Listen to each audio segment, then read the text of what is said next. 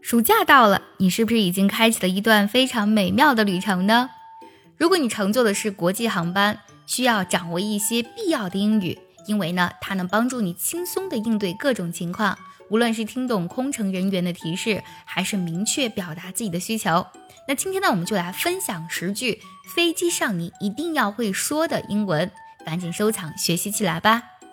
第一句，Excuse me。Could you help me lift this bag? Excuse me, could you help me lift this bag? Lift 是提的意思，就是说打扰一下，你能帮我抬一下这个包吗？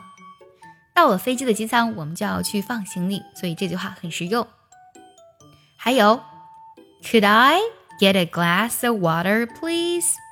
Could I get a glass of water, please? 我可以要一杯水吗？ 第三句，I'd like a window seat, please. I'd like a window seat, please. 我想要一个靠窗户的座位。如果你不喜欢靠窗户的座位，你可以说要一个靠走道的座位。走道呢，我们用 aisle 这个单词来表示，拼作 a i s l e。I'd like an aisle seat, please. I'd like an aisle seat, please.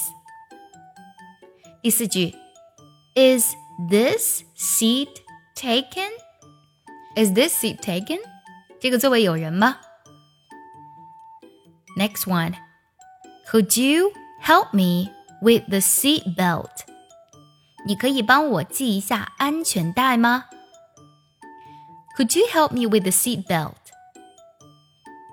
Next one. I'd like a vegetarian meal. 我想要一份素食。I would like a vegetarian meal. 想要专项练习，并且和小伙伴们在群里一起打卡学习，可以加入早餐英语的会员课程。你可以直接微信搜“早餐英语”的四个字的拼音，或是点开节目文稿加我的微信。你不仅可以参加我的不定期直播。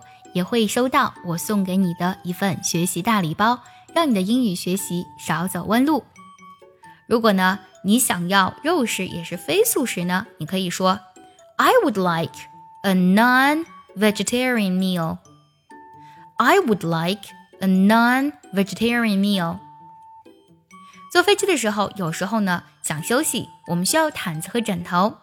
你可以说 Could I have a blanket? Blanket 是毯子的意思。如果是枕头呢，我们直接把句子当中的 blanket 换成 pillow 就好了。Could I have a pillow？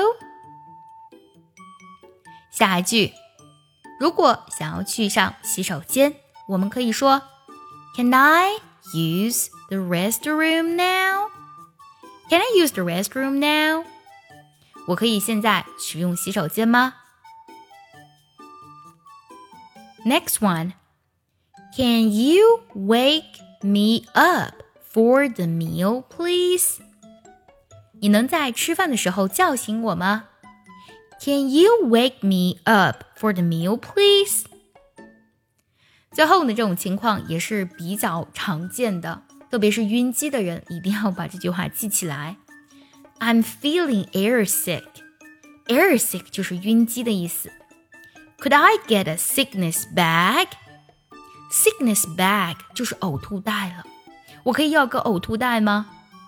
I'm feeling air sick. Could I get a sickness bag?